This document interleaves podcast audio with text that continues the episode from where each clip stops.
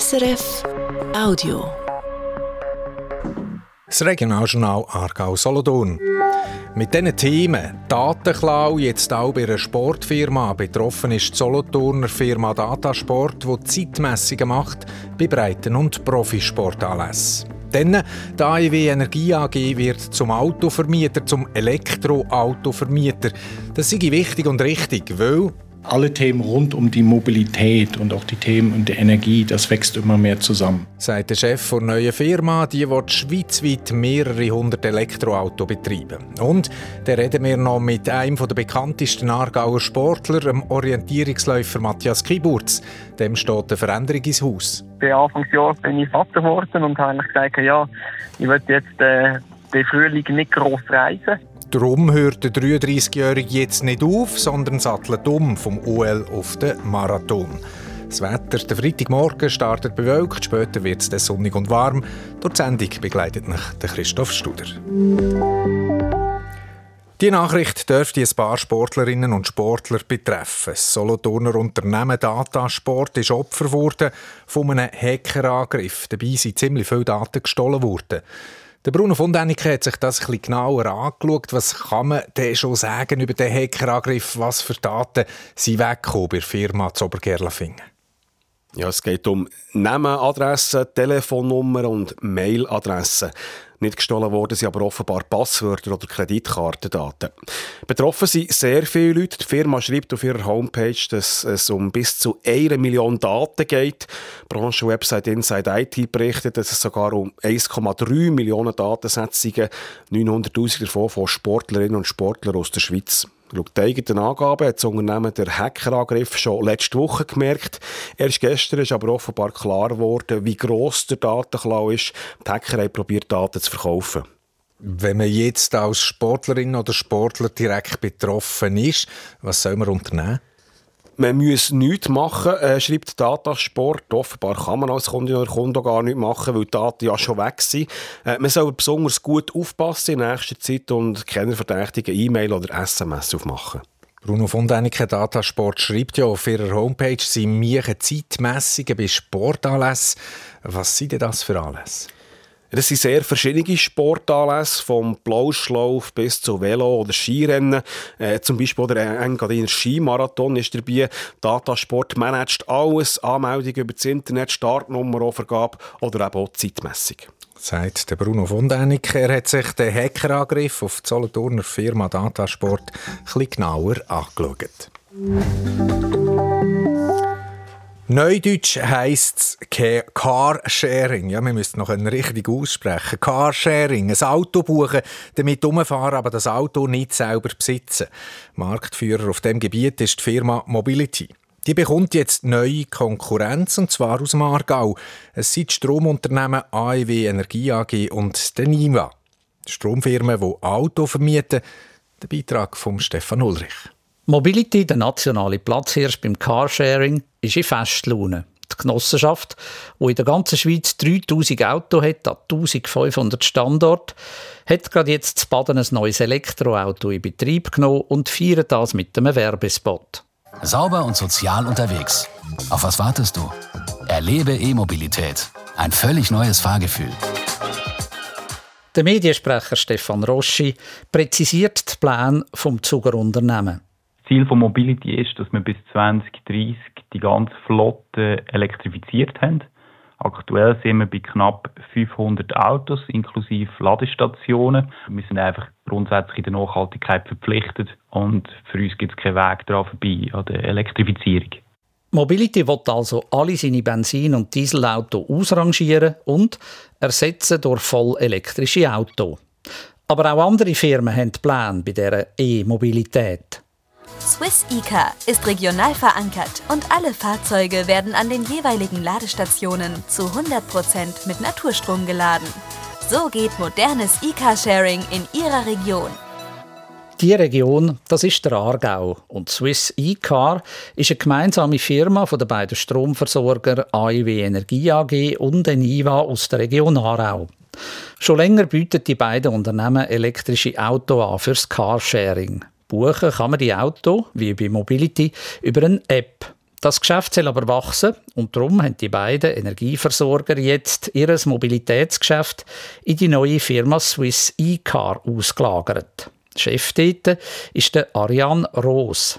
Momentan vermietet Swiss E-Car erst 59 Autos, vor allem im Aargau, aber wir wollen jetzt expandieren in die ganze Schweiz. Wir sind mit einigen großen Händlern in Gesprächen, haben bereits auch mündliche Zusagen vorliegen und haben vor, national zu wachsen und doch ja, in kurzer Zeit äh, mehrere hundert Fahrzeuge unsere Flotte zur Verfügung stellen zu können für die Nutzer. Das Kerngeschäft von der AEW Energie AG und von der Eniva ist die Stromproduktion und vor allem die Versorgung der Bevölkerung mit Strom. Warum denn das neue Geschäft Auto, Mobilität, wenn es für das ja schon der grosse Anbieter Mobility gibt? Es sei eine logische Entwicklung, sagt Ariane Roos, Chef der Firma Swiss E-Car. Alle Themen rund um die Mobilität und auch die Themen und die Energie, das wächst immer mehr zusammen. Es wird unserer Ansicht nach in wenigen Jahren kaum noch Verbrenner auf den Straßen haben. Die Mehrzahl der Fahrzeuge werden Elektrofahrzeuge sein. Von daher sieht sich auch ein Unternehmen wie die AEW dahingehend aufgestellt, in diesem Bereich Dienstleistungen anzubieten. Wenn das Autofahren in Zukunft rein elektrisch ist, dann versteht man, dass Energieversorger in dem Geschäft mitmachen wollen. Sie haben nicht nur den Strom, sie können ihn auch verteilen und so recht einfach ein Netz aufbauen von Ladestationen. Swiss E-Car hat also grosse Pläne und will in der ganzen Schweiz hunderte von E-Autos anbieten. Hat jetzt der Platzhirsch Mobility Angst vor der neuen Konkurrenz? Der Sprecher Stefan Roschi. Konkurrenz belebt den Markt und ist positiv. Und wenn sie wollen, äh, auf die ganze Schweiz rauswachsen, ist das für uns eigentlich etwas Positives. Weil das heisst, äh, Carsharing wird noch mehr verbreitet und die Schweiz kann definitiv mehr Carsharing brauchen. Alles Paletti also, der Markt spielt und am Schluss kann man überall E-Auto mieten. Vielleicht von Mobility, vielleicht von Swiss E-Car oder vielleicht auch von anderen Anbietern. Gerade so einfach sage ich es denn doch nicht, sagt Stefan Roschi von Mobility. Er befürchtet, dass die Spieß zwischen seiner Genossenschaft und Energieversorger wie AEW oder Eniva dann doch nicht gleich lang seien. Mobility sieht bei Stromlieferanten, wo auch noch gerade Auto anbieten, einen Wettbewerbsvorteil. Es geht hier um wichtige Informationen. Wenn man natürlich Flottenbetreiber ist wie Mobility und man ganz viele verschiedene Nutzende hat, den ganzen Tag durch, dann ist es extrem wichtig, dass wir für uns auf unseren Plattformen wissen, welches Auto ist wie viel geladen und wann ist der beste Zeitpunkt, um die Batterie wieder aufzuladen mit dem, mit dem Strom, der am günstigsten ist. Wenn ein Stromversorger wie ein AEW selber auch noch gerade Auto betreibe, könnte es sein, dass die Konkurrenz diese Informationen dann eben nicht heimgibt. Der Ariane Roos, Chef der Swiss E-Car, kontert die Befürchtungen von Mobility. Ich muss hier korrigieren, also die Daten, wie geladen wird und so weiter, die beziehen wir nicht von den Ladestationen oder aus dem Netz, die beziehen wir vom Fahrzeug selber. Also das Fahrzeug gibt uns die Werte, wie viel Kilowattstunden geladen wird, zu welcher Zeit, wie viel das Auto geladen ist. Das macht nicht die Ladestation oder das Netz. Mobility hat darum die gleichen Daten wie Swiss E-Car auch. Die Spiesse sagen also gleich lang. E-Car-Sharing, da geht momentan also einiges. Mobility ist der Platzhirsch. Die Aargauer Firma Swiss E-Car wird aber zum zweiten grossen Player werden in der Schweiz. Am Schluss kommt es dann vielleicht gar nicht mehr darauf an, welches Auto von wem ist. Die Werbespots der beiden Firmen, die sind jedenfalls austauschbar. Sauber und sozial unterwegs. Alle Fahrzeuge werden an den jeweiligen Ladestationen zu 100% mit Naturstrom geladen. Auf was wartest du? So geht modernes E-Car-Sharing in Ihrer Region. Ein völlig neues Fahrgefühl.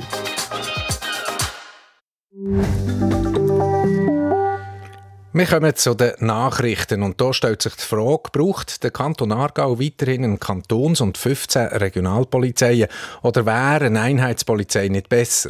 Mitte März diskutiert das das Kantonsparlament. Jetzt sagt die vorbereitende Kommission, eine Einheitspolizei, wie sie die Regierung vorschlägt, sei besser. Allerdings, die Kommission verlangt verschiedene Anpassungen zur Vorlage vom Regierungsrat. Unter anderem sollen gewisse Sonderaufgaben, die die Regionalpolizeien leisten, auch in der neuen Struktur möglich bleiben. Und die Kommission möchte eher ein mehr Polizistinnen und Polizisten als heute. Für die Diskussion von dem Geschäft hat die Sicherheitskommission vom Grossen Rat gerade ein paar Sitzungen gebraucht. Gut möglich also, dass es auch im Parlament eine intensive Diskussion könnte geben Ab 2031 sollen vollautomatisierte Transportwege 15 bis 30 Meter unter dem Mittelland durchrollen. Zuerst mal zwischen Herchingen und Zürich, später dann quer durch die Schweiz. Das Projekt dazu heißt Cargo Souterrain.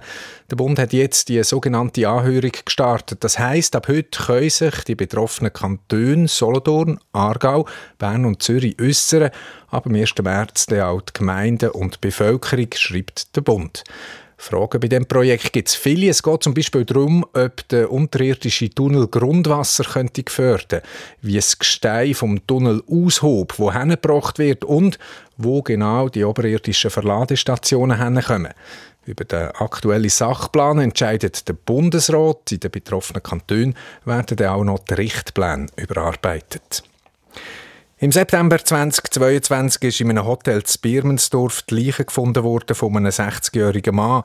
Dabei hat es sich um einen langjährigen Mieter von dem Hotelzimmer gehandelt.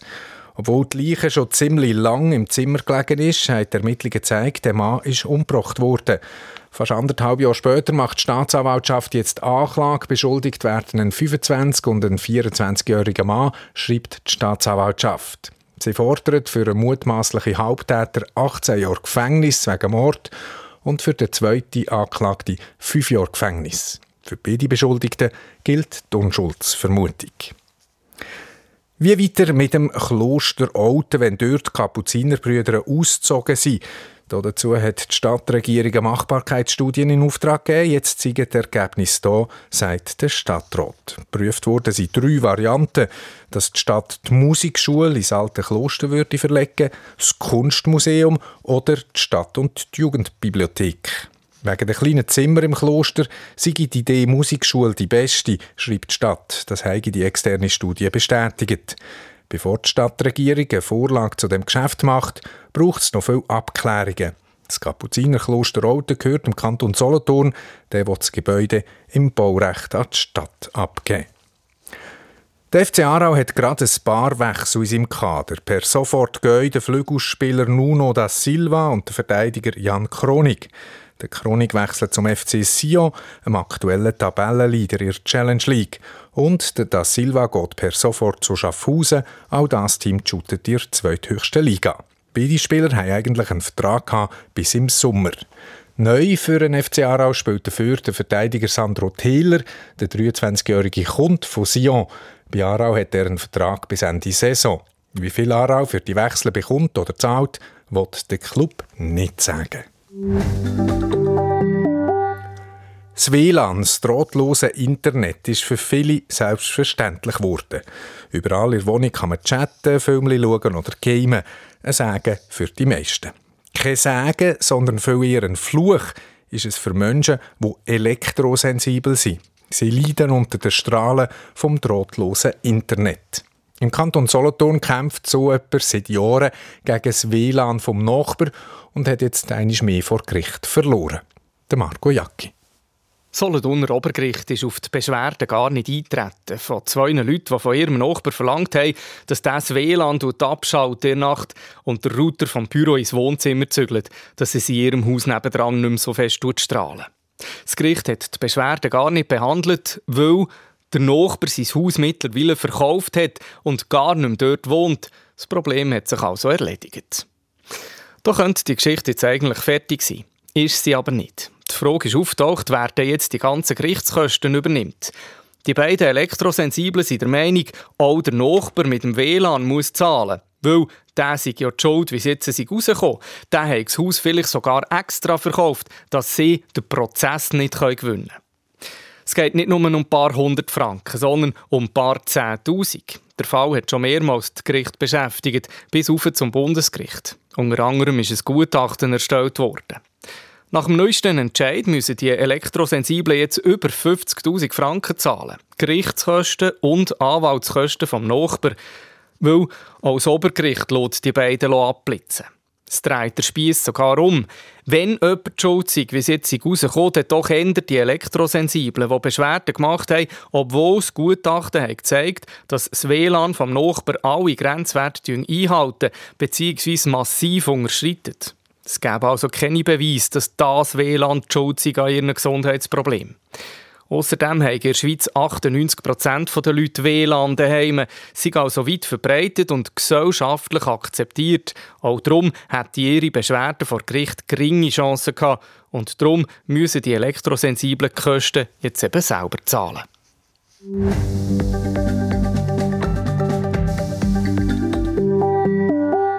Ihr hört das Regionaljournal Aargau Solothurn. Es war Viertel vor sechs und wir kommen zum Sport.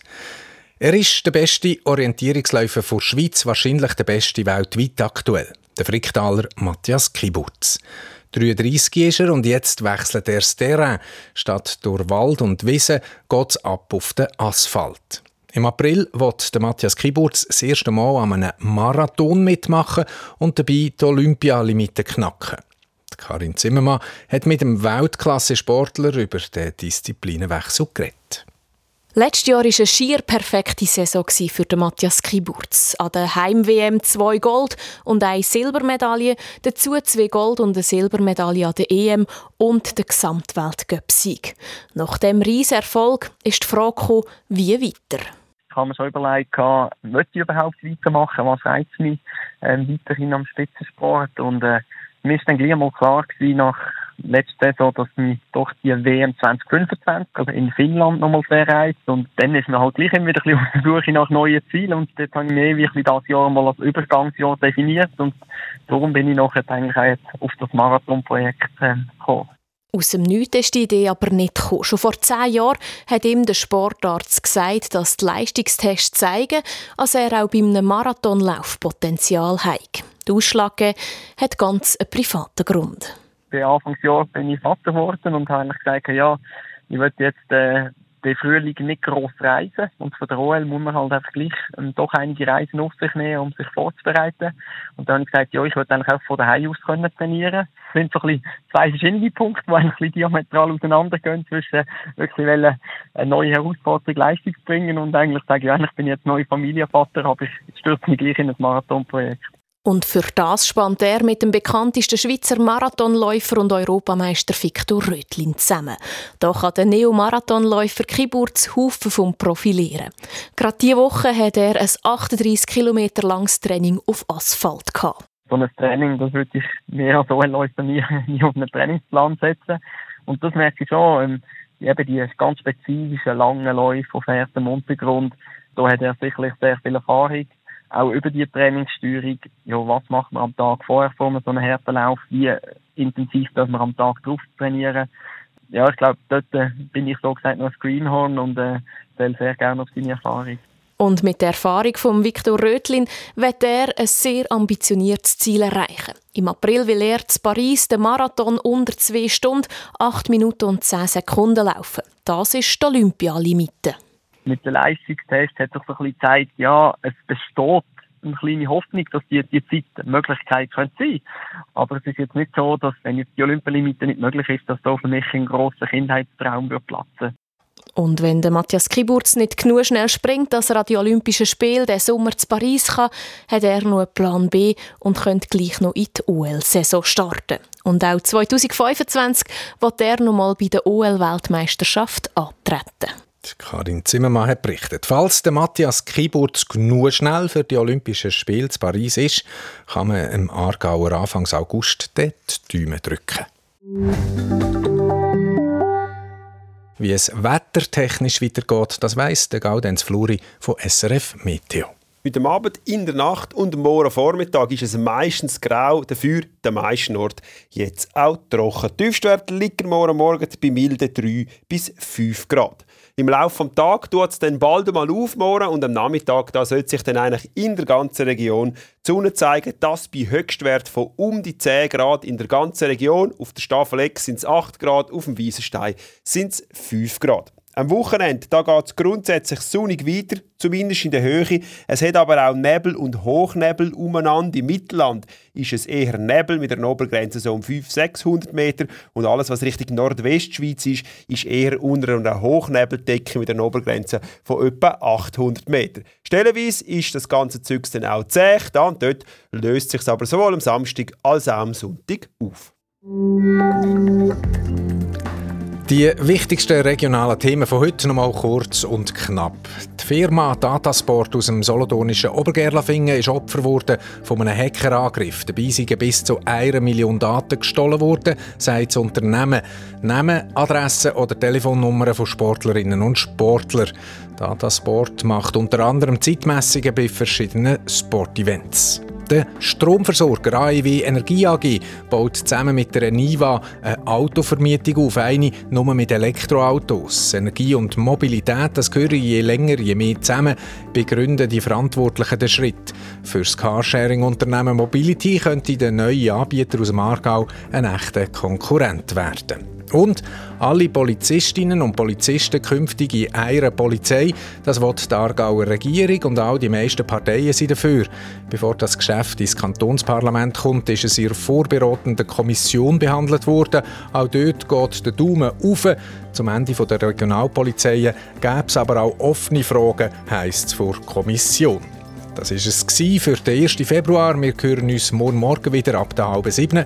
Verantwortlich für die Sendung der Bruno von Däniken. Am Mikrofon verabschiedet sich der Christoph Studer. Das war ein Podcast von SRF.